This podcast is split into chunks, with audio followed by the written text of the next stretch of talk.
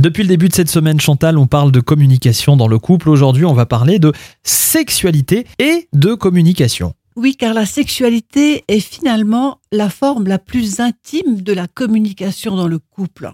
Et au début, lorsque la sexualité fonctionne bien, évidemment, la communication fonctionne bien.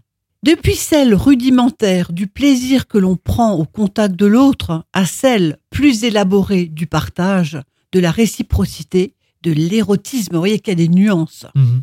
Il n'est pas étonnant de rencontrer la plupart des difficultés sexuelles dans les couples qui dysfonctionnent. Quand les mécanismes de défense ou d'affirmation de son pouvoir face à l'autre deviennent plus importants que la résolution des problèmes auxquels la vie peut confronter tout un chacun, et notamment les couples.